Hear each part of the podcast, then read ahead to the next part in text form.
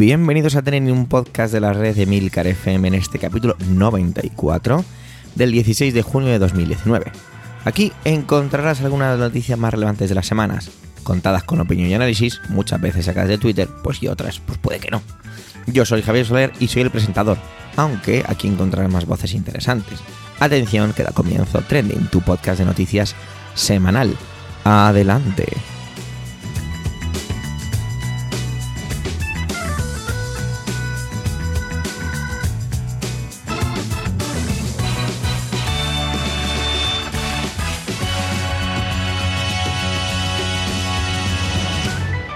Estamos ante los días más largos del año y sin embargo esta semana ha ido tan rápido que apenas me he enterado de ella. La máxima en cuanto a las noticias de política parecía ser los continuos pactos y negociaciones para la constitución de ayuntamientos de este bello país que nos embarca. Y la verdad es que ha sido bastante curioso porque estaba escribiendo estas líneas de guion cuando justo Emilcar, el director de esta red, me dijo que, que oye, que por qué no intervenía hablando precisamente sobre ello. Yo había aquí preparado una retaila de pequeñas bromas y acidez acerca de esto de los ayuntamientos, pero mejor os dejo con él. Así que adelante Milcar.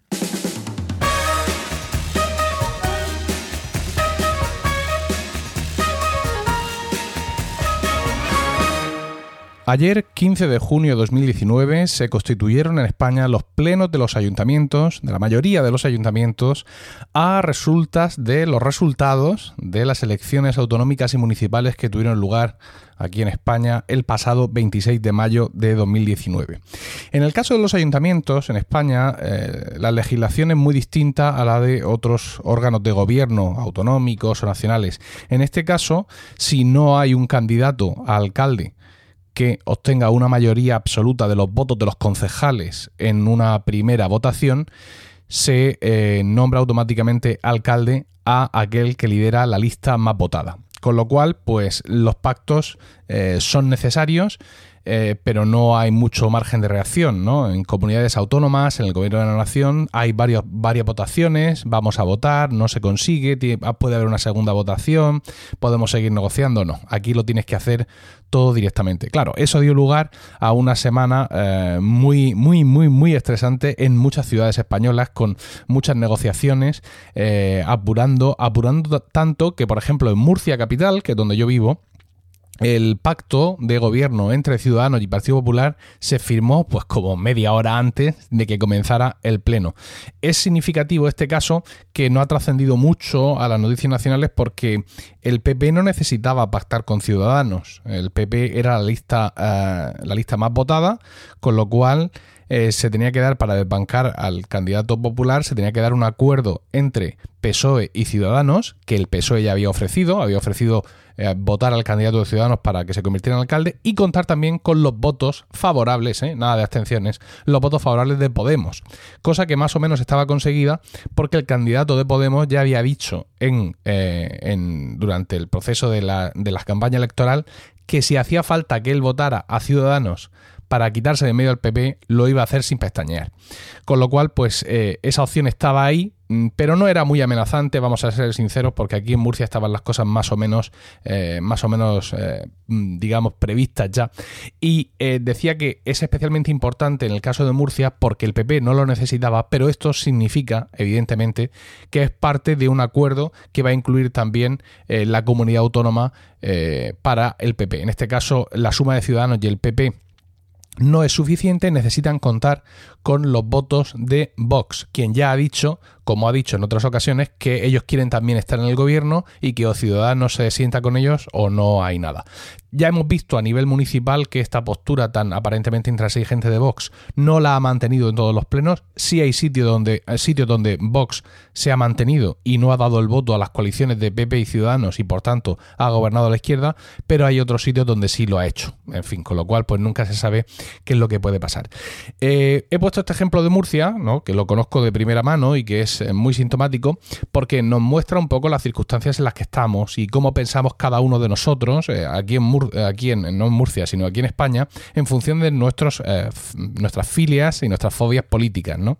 Es decir, nosotros siempre pensamos en que en los casos de minorías y en los casos de necesidad de acuerdo, siempre creemos lo que el otro tiene que hacer o, mucho mejor todavía, lo que los votantes del otro quieren que el otro haga, ¿no? Por ejemplo, en el caso de Murcia, parece muy evidente para una parte sustancial de la, de la, población que si Ciudadanos dice ser el voto regeneracionista, el voto del cambio, no debería de dar su apoyo al PP, sino que debería de dárselo al PSOE, porque el PP lleva gobernando en Murcia, en, en el ayuntamiento y en la comunidad autónoma, 24 años. De hecho, la propia Inés Arrimadas, en un discurso muy arrebatador, delante de la portada de la, de la fachada barroca de la Catedral de Murcia, dijo, ¿os imagináis no 24, sino 28 años con los mismos. ¿Os lo podéis imaginar que llegáramos a eso? Bueno, pues gracias a Ciudadanos vamos a llegar a eso.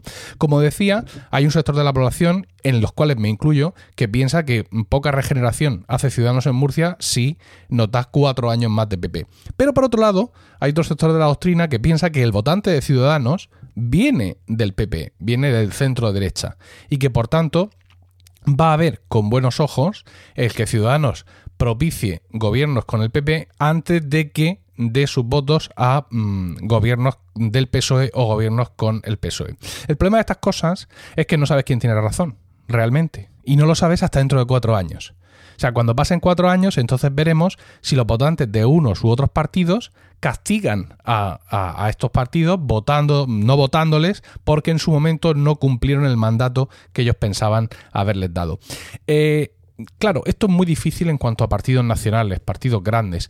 Por ejemplo, eh, Ada Colau en Barcelona se presenta con un partido local independiente y ella ha sometido en varias ocasiones a votación de las bases eh, si quería o no querían sus bases que ella llegara a, ciertos acuerdos para mantener la alcaldía de Barcelona, cosa que por cierto finalmente ha hecho. Claro, con un grupo pequeño muy y con, y con ciertas ideas también de lo que debe de ser la democracia interna en los partidos, es muy fácil, ¿no? Es decir, Ada Colau ha, ha podido ir a un pacto con el Partido Socialista y a recibir los, según dice, incómodos votos de ciudadanos, porque sus bases la han autorizado a ello, con lo cual, pues, digamos que se ve legitimada para estas cosas. Pero el resto de los partidos no, el resto de los partidos más grandes, menos ágiles y seguramente con menos conciencia de democracia interna que eh, la que tienen los partidos pequeños, van un poco o a ciegas o cegados por su eh, manto directivo, por su ego personal de cada uno de los dirigentes que entiende perfectamente o cree saber lo que realmente todos sus votantes eh, quieren. Es un asunto muy complejo, pero es un momento, es un momento como muy mágico porque se dan cosas aquí a nivel local que es imposible ver a otro nivel. Conforme asciendes el nivel de gestión, más engarrotado está todo y más peso tiene, digamos, eh, los componentes ideológicos, personalistas y de intereses desconocidos en contra de la necesidad de una gobernación efectiva.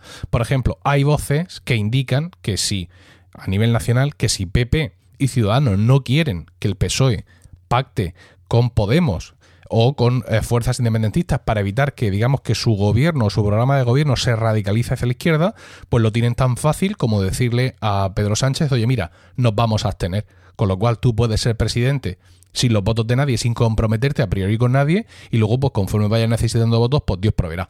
Sin embargo, a nivel nacional esto es impensable. De hecho, ya han salido estos líderes de Ciudadanos y, PP a decir muy orgullosos que, por supuesto, que van a votar en contra de, de Pedro Sánchez porque entienden que es lo peor que le puede pasar a España en este mundo. Sin embargo, insisto, a nivel local estas cosas se flexibilizan y quieras que no, es un. es un un chorro de aire fresco, un chorro de aire fresco en una política española muy embroncada, mm, muy polarizada y que amenaza cada vez más con separarnos mucho a todos los españoles, ¿no? Entonces ver cosas como las que ha pasado en Cartagena, aquí también en la región de Murcia, en la que para evitar que la lista más votada, Movimiento Ciudadano, liderada por un señor muy particular, y lo vamos a dejar ahí, obtuviera la alcaldía, han pactado ni más ni menos que PP, PSOE y Ciudadanos. con la eh, curiosa, pero de otra forma habitual, eh, fórmula de que el PSOE ostenta la alcaldía durante los dos primeros años, el PP lo hace durante los dos segundos años del mandato y Ciudadanos tiene la, eh, la vicealcaldía, que existe realmente, lo que pasa es que se llama teniente de alcalde, la primera tenencia de alcalde durante los cuatro años el Partido eh, Socialista en la región de Murcia, la dirección regional, ha puesto el grito en el cielo, o al menos lo puso ayer. No sé hoy si se han levantado con eh, mejor pie, pero hay muchas voces en general eh, de simpatizantes, militantes, directivos de todos estos partidos que ven con, eh, ven con agrado y ven con elogio que PSOE y PP, ni más ni menos, se han puesto de acuerdo para evitar lo que ellos entienden que sería un gobierno más perjudicial para la ciudad de Cartagena. Insisto, mm, momentos fantásticos estos de la mm, política municipal, donde se ven cosas eh, maravillosas, donde se ven cosas increíbles, donde se ven cosas que nos enfadan porque no es del gusto de lo que nosotros hemos votado y de lo que a nosotros nos aparece, pero que más que en ningún otro ámbito nos muestran lo viva que sigue y que está la democracia. También hemos tenido otros temas esta semana, temas que ya vienen de lejos. Y al igual que yo muchas veces suelo traer todo lo que tiene que ver con el Brexit, Antonio suele hacerlo sobre el juicio del tema del Prusés y todo esto que tiene que ver con Cataluña. Pues bueno, esta semana, como también se demandaba, no podía ser menos. Adelante, Antonio.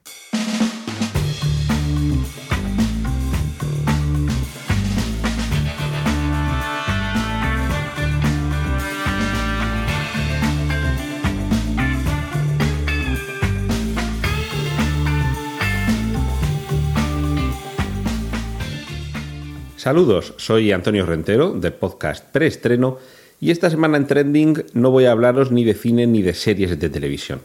Hoy quiero hablaros de oportunidades perdidas, en concreto oportunidades perdidas para permanecer en silencio. En estos eh, últimos días ha finalizado la parte del juicio al Prusés que a los responsables políticos de lo que sucedió en, ese día en el que para algunos se dio un golpe de Estado y para otros simplemente eh, hubo una proclamación de un mandato eh, nacido del pueblo. Pero bueno, la cuestión es que como hay quien piensa que eso contravenía las leyes, eh, ha derivado en el juicio que estamos al que hemos asistido y que en próximas fechas conoceremos el veredicto de los magistrados del Tribunal Supremo. Pero lo más importante, quizá lo que ha tenido más relevancia informativa en estos últimos días, ha sido ese último turno de palabra que la ley concede a quienes se sientan ante el tribunal. Hay una frase bastante conocida que dice que quien el abogado que se representa a sí mismo tiene a un idiota por cliente. Esa frase lo que intenta poner de manifiesto es que algunos asuntos que nos tocan muy directamente sería más conveniente encargarle a un tercero, a alguien ajeno a nosotros, el, llevarlos a cabo. En este caso, por ejemplo, en, un juicio parece más recomendable confiar en el criterio, el trabajo, el talento y sobre todo mm, no tanto la objetividad como el desapasionamiento que un profesional de esa materia pueda, pueda poner en el empeño en este caso, de salvarnos de una condena. Es un, poco una traslación del principio que subyace tras esa frase, lo de que en la justicia penal, que es donde existe este derecho a la última palabra eh, frente al tribunal que pueden ejercitar los acusados, como digo, es bastante común que los abogados no sean muy partidarios de que se utilice ese último turno de palabra.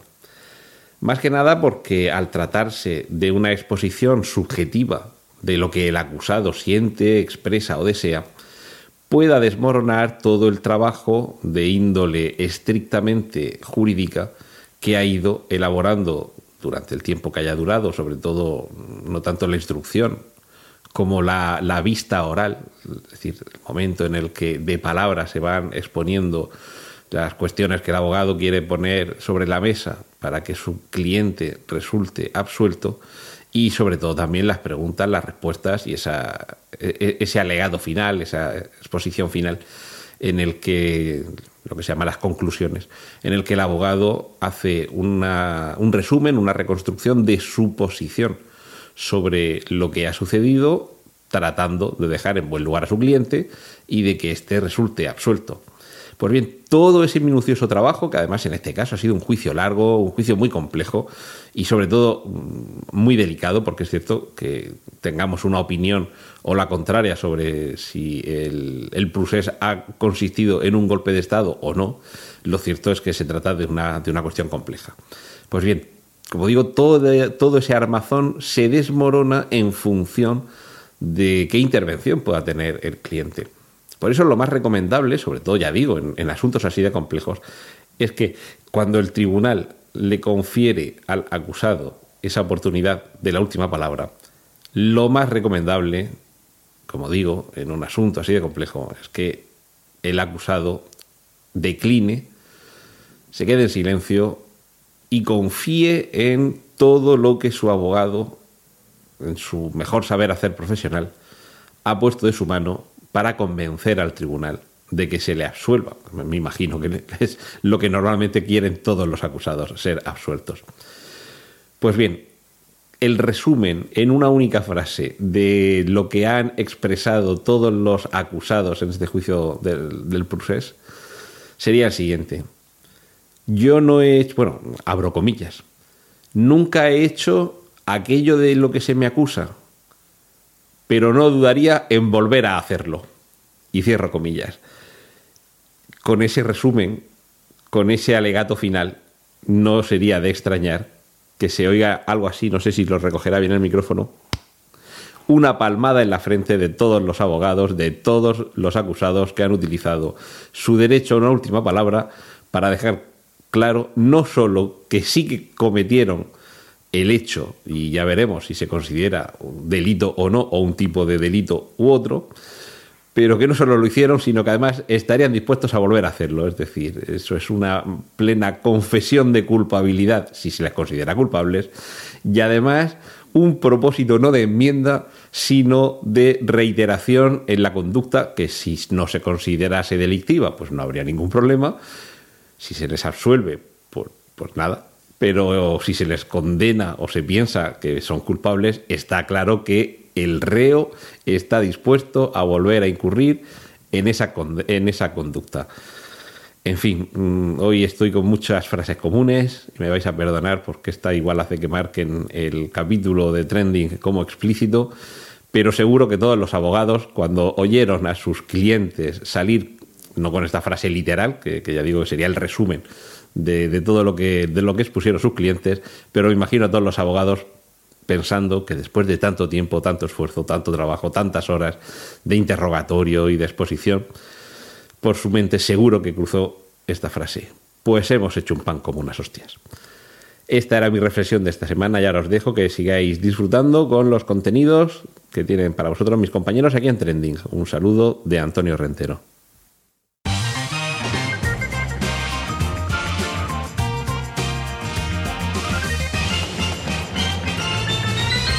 Decía esta semana que había sido muy, muy rápida para mí, ¿no? Ha sido una semana sin parar, entonces hace que el tiempo parece que vaya más deprisa.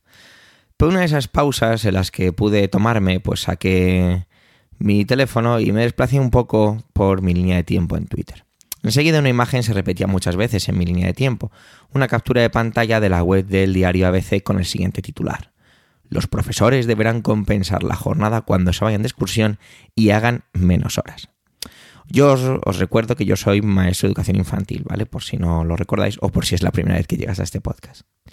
Podéis imaginar pues la retaila de tweets, respuestas, hilos más hilos sobre este titular, ¿no?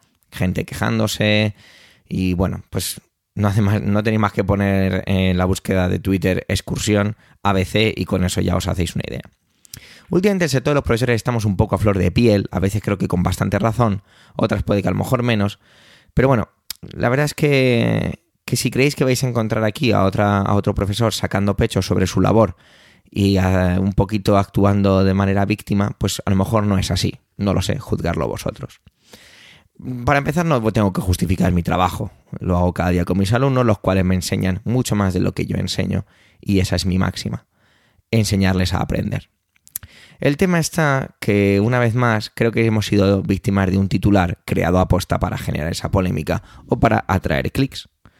El artículo eh, perdón, el artículo completo explica que a raíz de esta nueva regulación de control y registro de horario de los trabajadores, esa que tenemos que firmar todos día a día y que es una cosa súper tediosa, quedaban, a criterio de los sindicatos y la patronal, flecos que había que definir. Hablando siempre en este caso de educación concertada, y esto es muy importante diferenciarlo. Se han tocado muchos puntos, que si por ejemplo la pausa entre la mañana y la tarde no se considera trabajo, perdón, tiempo de trabajo, a menos que una persona tenga asignada una tarea en ese tiempo. Bueno, dicho así, pues la verdad es que tiene bastante sentido, ¿no? Que decir, tampoco me parece algo raro, ¿no? Otro punto que se cita en el artículo es un poco raro, sobre todo yo creo que en cuanto a lo que tiene que ver con su redacción. Dice, si un profesor no tiene clase entre clases, entre diferentes, bueno, tiene clase entre diferentes clases, ¿vale? ¿Me entendéis? ¿Vale? Sé que lo estoy diciendo un poco mal, ¿vale? Y se va del centro, esto no se computa como trabajo. Pero si se queda en el centro, sí. Ya que, y cito, estará a disposición del empresario. Suena como feo, ¿no? Pero creo que se entiende lo que quiere decir. También se habla sobre las horas de formación organizadas por la empresa, que sí son consideradas horas de trabajo, o si no están organizadas por la empresa y existe un acuerdo entre trabajador y empresa, pueden ser consideradas de esta forma.